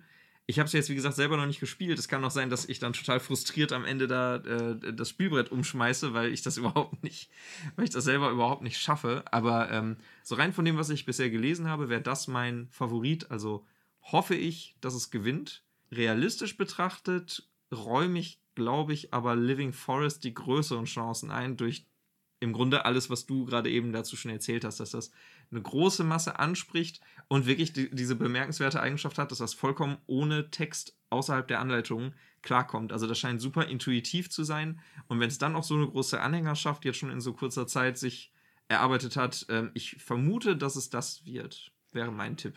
Ja, da muss ich, da muss ich jetzt tatsächlich mal die Harmonie äh, einhalten. Ich glaube auch, dass es Living Forest wird, persönlich. Mein, mein Herz liegt allerdings eher beim Dune Imperium, weil ich diese, diese Mischung aus, also grundsätzlich spiele ich auch gerne Worker Placement Spiele, habe ich jetzt in letzter Zeit wieder festgestellt, wo ich es ein bisschen häufiger gemacht habe. Ich selbst habe leider sehr, sehr wenige Worker Placement Spiele hier stehen. Das ist ein Faktor, der definitiv auf meiner Bucketlist für ändern steht. Aber ähm, ich finde diese Kombination aus Deckbuilding und Worker Placement, finde ich einfach sagenhaft, muss ich sagen. Du hast plötzlich zwei Hochzeiten, auf denen du plötzlich gleichzeitig tanzen musst. Du musst gucken, oh Gott, was mache ich jetzt hier? Ich, ich, muss jetzt da Karten kaufen. Hier muss ich jetzt aber gleichzeitig noch irgendwie Ressourcen verwalten. Und da hinten brauche ich noch Wasser, damit ich auf diesen Planeten kann. Oh Gott, was tue ich hier? ne? Das fand ich so cool. Also, ganz ehrlich, das Spiel wird, glaube ich, nach den ersten drei Runden, also nach den ersten drei Malen, die man es gespielt hat, richtig gut, weil man dann erst alles wirklich erfassen konnte, was man da macht. Und man muss das Spiel auch sehr, sehr gut mischen, gebe ich jedem da draußen an die Hand, der es sich jetzt kaufen möchte demnächst, weil der Marktplatz, wenn ihr den Scheiße mischt, dann habt ihr nur eine einzige Synergie da drin plötzlich. Ich hatte bei unserem Spiel Glück. Ich hatte die einzige Synergie. Hm. also es, du, du kriegst dann da Synergien mit einer der Fraktionen, zum Beispiel die Fremen. Und es waren super viele Karten mit Fremenbund. Wenn du die Allianz mit denen hast, passiert dies und das. Wenn du noch eine Fremenkarte hast, passiert das und das. Und ich hatte in meinem ganzen Deck irgendwie sechs, sieben, acht Fremenkarten. Und immer so, ja, das passiert jetzt noch da und da gibt es dann noch die Synergie und hier und da und alle mal. Also Augenrollen war real am Tisch. Deswegen mischt die Karten gut, sonst gibt es wieder Mecker wie bei mir. Du hättest ja auch Glück, weil da war ja ziemlich viel für deinen Kram dabei. Ach, im Nachhinein, im Nachhinein rumheulen, nee. Nee, nee, nee, nee, nee. nee, aber wie gesagt, ich glaube auch, es wird Living Forest und von daher schauen wir mal, was da so am 16. Juli rumkommt. Ja, derweil könnt ihr uns äh, in die Kommentare hauen, auf Instagram schreiben und in der E-Mail schreiben. Und wie findet man uns? Genau, das äh, ist die Frage. also einmal auf Instagram natürlich unter @boardgamebravery, wie ihr es kennt. Das packen wir euch auch noch in die Show Notes. Unsere E-Mail-Adresse ist boardgamebravery@outlook.de und ansonsten Kommentarfunktion unter den jeweiligen Podcast äh, Podcatchern, die ihr nutzt, könnt ihr uns natürlich auch Kommentare hinterlassen. Wir schauen drauf, wir lesen und ja, Sag mal, Max, wusstest du, dass man bei Spotify seine Lieblingspodcasts jetzt auch schon bewerten kann mit einem bis fünf Sternen? Nein, wirklich. Ja, das geht, tatsächlich. Und ich habe gehört, dass das vielen Podcasts sehr weiterhilft, wenn man das macht, weil so eine fünf sterne bewertung dich im Algorithmus pusht und deine Reichweite ein bisschen vergrößert. Und ich meine, so einen kleinen Tippen, mal gerade so mit einem kleinen Finger an der Seite, so zack, fünf Sterne, das flott gemacht, geht schnell und, ja, und sichert dir die ewige Liebe da, deiner Lieblingspodcasts. Da muss, ich, da muss ich gleich mal dieses Boardgame Bravery aufrufen und kommentieren, dass, äh, dass dieser Max immer ziemlich viel labert. Ja, der ist, der ist echt eine Labertasche. Und dann kannst du auch gleich fünf Sterne da lassen. Ja, ja vielleicht auch vier, vier, viereinhalb, weil, weil der labert ganz schön viel. Also jede Bewertung hilft uns weiter, Leute. Und auch äh, gerne Feedback da lassen für, für alles Mögliche. Wir freuen uns immer drüber. Empfehlt uns euren Freunden, eurer Oma, eurem Opa, wenn die Brettspielaffin sind. Einfach jedem, der Würfel in, die, in der Hand halten kann, empfehlen. Was ist aus uns geworden? ja. Der Fame verändert dich. Der Fame von, äh, wie viele Zuhörer haben wir? also ich finde, das ist schon ganz gut. Wir haben auf allen Folgen bis jetzt 60 aktive Wiedergaben. Da kann man nicht meckern. Ja, das ist Transparenz hier, das auch mal offen zu legen. Finde ja. ich aber auch. Also ich, ich, wie gesagt, ich hätte nicht gedacht, dass irgendwer uns zuhört und das tun Leute. Ja, klassisch also, Danke, ne? großes Dankeschön an, an alle, die da sind und das ertragen und auch Interesse haben und in Austausch mit uns gehen. Das ist ähm, sehr ermutigend und macht auch uns Bock, äh, weiterzumachen. Definitiv, definitiv. Ich würde sagen, ähm, vielleicht machen wir noch eine Folge, wenn die Verleihung durch ist. Und dann können wir auf unsere Prognosen ja mal ein bisschen klüger zurückblicken. Definitiv, das werden wir machen. Und vielleicht können wir bis dato auch schon auf einige der äh, Nominierungen und vielleicht auf das Spiel des Jahres, wer weiß schon, äh, auch mit Spielerfahrung zurückblicken, weil bis dato vergeht ja noch ein bisschen Zeit und bis dato kann man den lokalen Spielestore noch raiden. Ich glaube, die größten Werbeopfer von diesem ganzen Preis sind wir im Endeffekt, weil wir jetzt uns diese ganzen Kandidaten alle einmal anschaffen. Nein. Ja, es ist vollkommen unproblematisch. Ihr könnt es nicht sehen, aber ich mache gerade den Schweigefuchs frei nach dem Motto von Cascadia. Da hat der Spiele, Spiel, Spiel des Jahres e.V. eine wunderschöne Überschrift für seinen Artikel gefunden. Die muss ich euch einfach mal zitieren, wo Fuchs und Lachs sich gute Nacht sagen. ich habe, ich fand, oder? Weil ich guck's nochmal oh, nach, die das, genaue Formulierung, aber die ist geil. herrlich. Die ist wirklich, wirklich herrlich. Ist das schön. Das, das muss man wirklich sagen, da haben sie großes, großes Kino gemacht, was die Formulierung angeht. Ja, da sitzt wer, der es kann. Einfach wundervoll. Also toller Verein. Auch schön, dass es da Leute gibt, die sich wirklich darum kümmern, wo Fuchs und Lachs sich gute Nacht sagen, ja. Ach, schön. Und das würde ich sagen, ist auch unser Wort zum Schluss. Also, äh, ich bin der Fuchs, du bist der Lachs und wir sagen gute Nacht. Sagt eurem Lachs gute Nacht. Bis zum nächsten Mal. Ciao.